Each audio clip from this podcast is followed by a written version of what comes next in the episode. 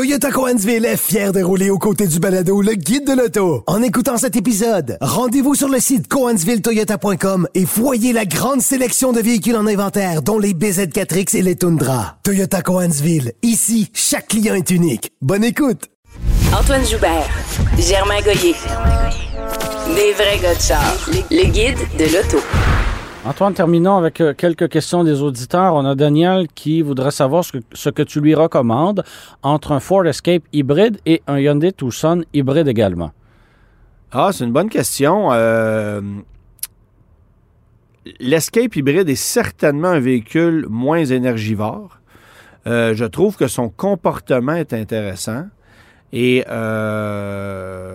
oui, je pense que j'irai chez Ford. Bon, Hyundai, évidemment, a une garantie meilleure, un véhicule qui est peut-être un peu mieux assemblé et qui va peut-être mieux passer l'épreuve du temps.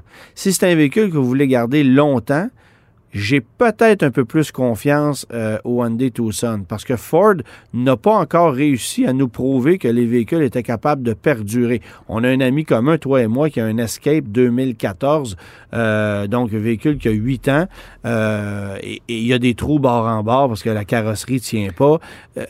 Ça n'a pas de bon sens. C'est un peu gênant. C'est un peu gênant c'est le comme problème. résistance au- au- à la corrosion, comme... Ah, ça n'a aucun bon sens. Là, on va nous dire chez Ford qu'on a amélioré la nouvelle génération, mais il y a juste le temps qui va nous le dire. Et on ne le sait pas encore. Ouais. Euh, mais euh, au niveau du rendement mécanique, du rendement énergétique, du comportement routier, l'Escape est un véhicule vraiment impressionnant. Et euh, c'est aussi un véhicule plus aérodynamique qui te donne l'impression de conduire davantage une voiture qu'un VUS.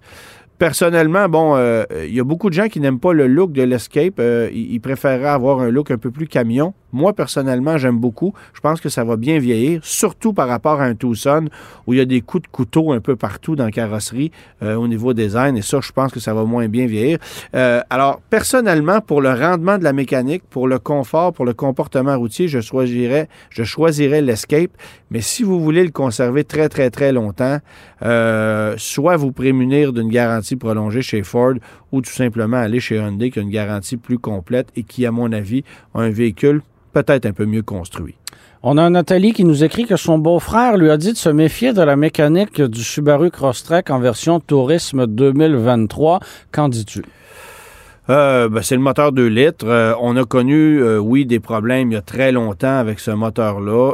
Aujourd'hui, ça ne m'inquiète absolument pas. Les problèmes de surconsommation d'huile, ça fait longtemps qu'on n'a pas vu ça dans ces mécaniques-là sur des Crosstrek. Ben, en fait, les Crosstrek de nouvelle génération, ça ne s'applique pas. Et ce modèle-là est arrivé sur le marché en 2018. Il faut savoir que la Crosstrek se renouvelle pour 2024. Alors, les 2023, ce sont des modèles de fin de série. Euh, S'il y avait des problèmes à corriger, on les a corrigés. Mais cette génération de la Crosstrek est une voiture extrêmement solide, extrêmement fiable et qui déprécie à peine. Alors, c'est parmi les meilleurs choix de ce segment-là, même si c'est un modèle qui est sur le point d'être renouvelé là, finalement. Merci beaucoup, Antoine. Bonne fin de semaine. Bonne fin de semaine.